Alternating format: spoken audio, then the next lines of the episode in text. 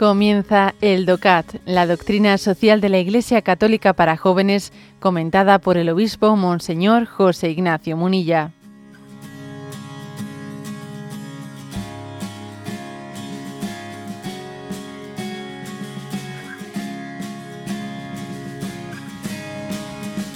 Punto 253.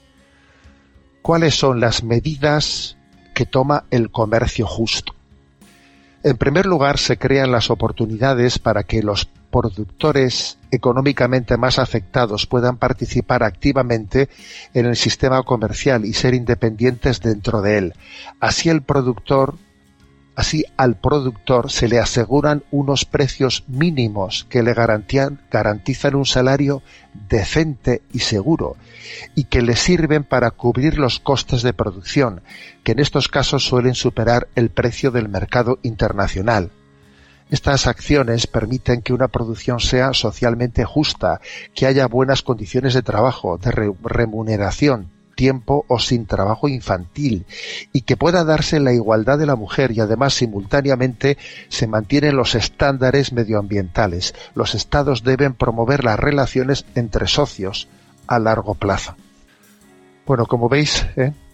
tanto este punto 253 como ¿eh? los, de, este apartado sobre, sobre el comercio justo hablan de cómo la doctrina social de la Iglesia quiere explorar este camino, cómo ¿eh?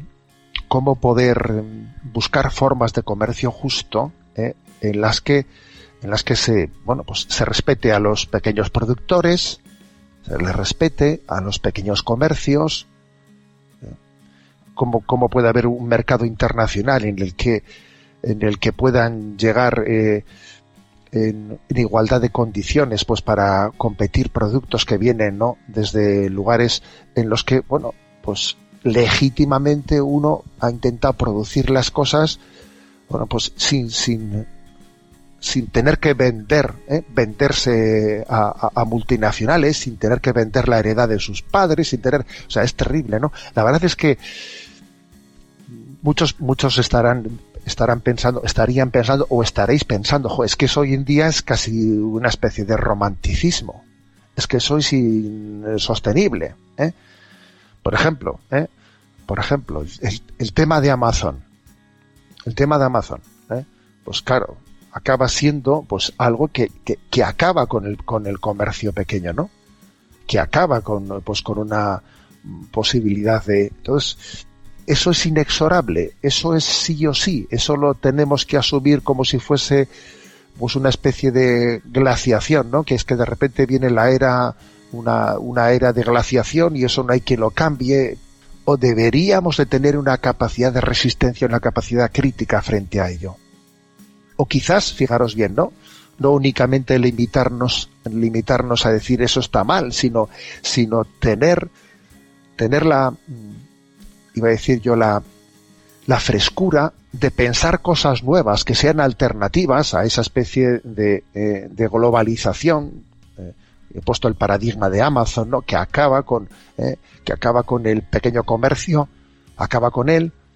Deberíamos igual de, de dar a luz nuevas, eh, nuevas eh, iniciativas que permitiesen un comercio justo. Entonces, ¿eso es posible? A ver, yo creo que el bien común existe y si existe el bien común, pues, pues igual entre los que me están escuchando especialmente habrá personas que tengan un alma, ¿eh? un alma social especial como para tomarse esto en serio. Tomémonos esto en serio. Hay que buscar fórmulas, ¿no? En las que se incentive, pues, la dignidad de los productores, de los intermediarios, la de un salario digno, la de no, la de que la deslocalización de la producción no sea, eh, pues casi una una, una bandera para justificar cosas injustificables como el trabajo infantil, como, ¿eh?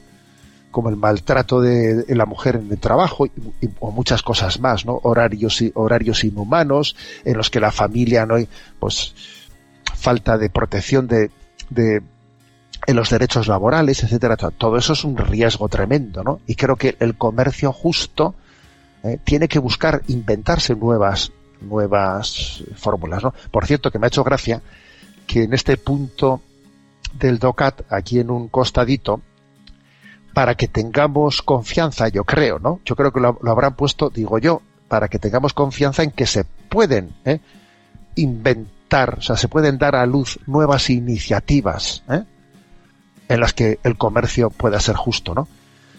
A veces uno dice, no, es que esto ya es inexorable, ¿no? Pues es que, claro, las cosas van por aquí. Eh, no, Dios, Dios nos ha dado una, una razón, una capacidad inventiva. ¿eh? Bueno, pues digo que la cita que pone, que es muy graciosa, es una cita de un senador romano del año 10 antes de Cristo. Se llamaba Julio VI Frontino, ¿no? Entonces él dice, ¿no? Fijaros, ¿eh? hace dos mil y pico años, ¿eh? Dice, los inventos han llegado ya desde hace mucho tiempo a su límite. No aguardo esperanza de que pueda haber nuevos desarrollos. Fijaros lo que dice este senador romano el año 10 antes de Cristo. Dice, bueno, esto de los inventos, jo, es que ha sido impresionante los inventos que ha habido últimamente, pero esto ya ha llegado a su límite, ya no tengo esperanza en que pueda haber nuevos, ¿no? Desarrollos. Bueno, pues lo mismo podemos decir nosotros de, de pensar que esto ya no hay quien lo cambie, o sea, que se ha acabado, ¿no? se ha acabado una, una, imagen, o sea, un tipo de economía en la que se dignifique la persona, ¿no? eso ya se ha acabado, tenemos que tragar, ¿eh? Inevitablemente tenemos que tragar con esta, eh, con esta economía eh, de globalización eh, en la que pues el, el que no esté dispuesto a vender su dignidad pues no, no, va a formar parte en este carrusel no creemos en un comercio justo creemos en un comercio justo. O sea me parece que esa, esa esperanza en el fondo es un un creer en que en que las injusticias no, no tienen la última palabra y, este es un sistema fundamentalmente, a ver, injusto, ¿eh? injusto, en el que los pequeños productores, los pequeños intermediarios, pues es que se, están siendo borrados, borrados del mapa, bueno, por unos, eh, por unas empresas que además pretenden, ¿eh? las grandes tecnológicas, puesto el caso de Amazon y las grandes tecnológicas están como adueñándose del mundo y encima pretendiendo controlarlo ideológicamente, con una pretensión ideológica de control del mundo.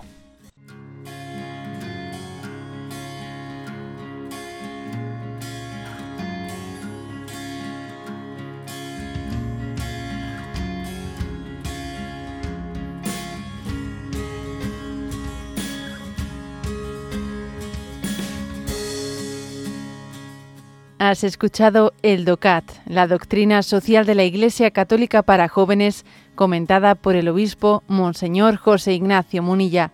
Encuentra todos los audios en radiomaria.es.